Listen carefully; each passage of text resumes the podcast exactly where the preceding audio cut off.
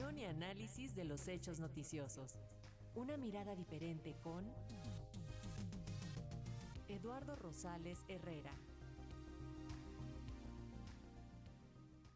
Y para hablar de este tema, saludamos con muchísimo gusto al doctor Eduardo Rosales, catedrático investigador de la Facultad de Estudios Superiores Zacatlán, quien nos va a comentar acerca de la séptima cumbre de la CELAC. Lo escuchamos y lo vemos, doctor. Bienvenido. Querida Eleni, queridos amigos radioescuchas, pues ayer martes se inició y prácticamente terminó la cumbre de estados latinoamericanos y caribeños, mejor, mejor conocida por sus siglas de CELAC. Esta séptima cumbre pues se llevó a cabo en Argentina y solo logró reunir a 14 jefes de Estado de 33 que la conforman. Y como todas las anteriores, se llevó a cabo con mucho entusiasmo y buenas intenciones pero sin haber alcanzado logros significativos. Si bien es cierto que la CELAC nació con la intención de poner fin a la hegemonía estadounidense en organismos político-económicos continentales como la Organización de Estados Americanos, pues lo cierto es que varios países de la región manejan un doble discurso, porque por un lado se pronuncian por apuntalar la integración, pero por otro no llevan a cabo medidas efectivas para lograrlo la intención de integrar a Latinoamérica y el Caribe, pues data de los tiempos de Simón Bolívar en el siglo XIX. Ya estamos en la tercera década del siglo XXI y todavía estamos muy, pero muy lejos de ese objetivo. Lo que vemos hoy es una América Latina y Caribe fragmentados y hasta confrontados.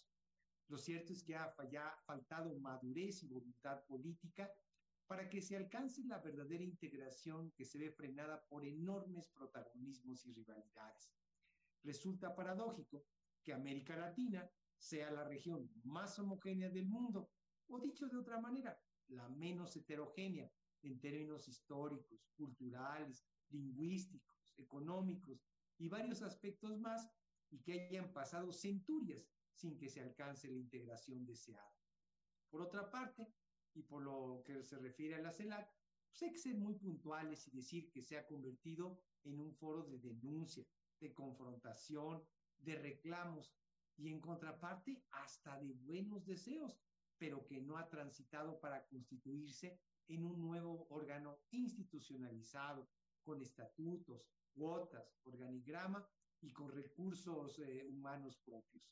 Hoy por hoy, la CELAC es un foro demasiado flexible sin decisiones vinculantes, con una secretaría pro tempore que dibuja un camino poco claro y sujeto a la discrecionalidad de quien la dirige.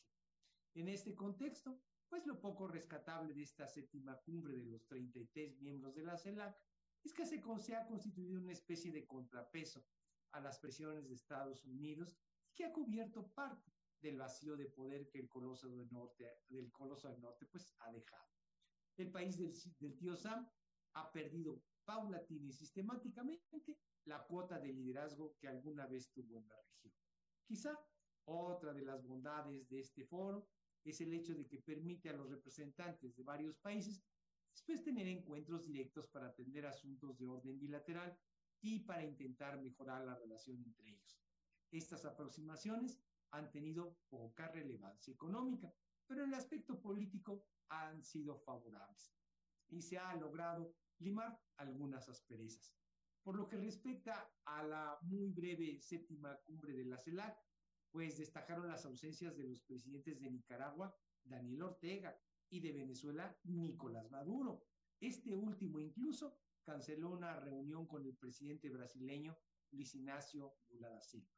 Lo que pone en evidencia que los dos primeros países referidos, Nicaragua y Venezuela, están marcando distancia, practicando una suerte de aislacionismo y cuyos presidentes no están dispuestos a escuchar críticas a sus regímenes, sobre todo por el incuestionable autoritarismo de sus administraciones y por la inobservancia de democracia, libertad de expresión y respeto a los derechos humanos. En cuanto a las participaciones de presidentes, destacó la del izquierdista Gabriel Boric de Chile, quien llamó, cito textualmente, a poner fin a la inaceptable violencia que sacude a Perú y no ser indiferentes ante la tragedia de un país donde las personas salen a marchar y a reclamar lo que consideran justo, y terminan baleadas por quien debiera defenderlas. También eh, exigió, cito textualmente, la liberación de presos políticos en Nicaragua y acerca de Venezuela, pidió que se llevaran a cabo elecciones libres, justas y transparentes en ese país en el 2024 y agregó que fuera de la democracia no hay libertad ni dignidad posible. Por estos pronunciamientos, varios analistas e incluso representantes de los países asistentes a la cumbre lo señalaron como la cara visible de la nueva izquierda latinoamericana, esa que no comulga con autoritarismos, ni con posturas ideológicas tendenciosas, parciales, anquilosadas, vetustas ni populistas, sean estas de izquierda o de derecha.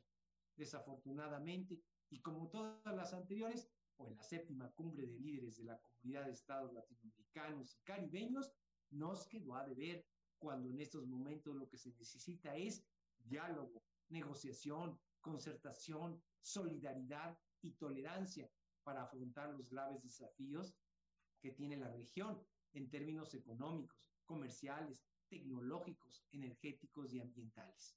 Querida Leni, queridos amigos radioescuchas, yo soy Eduardo Rosales y como todos los miércoles, este fue mi comentario para Radio Educación, la primera, la única y por supuesto la mejor radio cultural e informativa de México. Y se lo agradecemos como siempre, doctor Rosales. Un abrazo.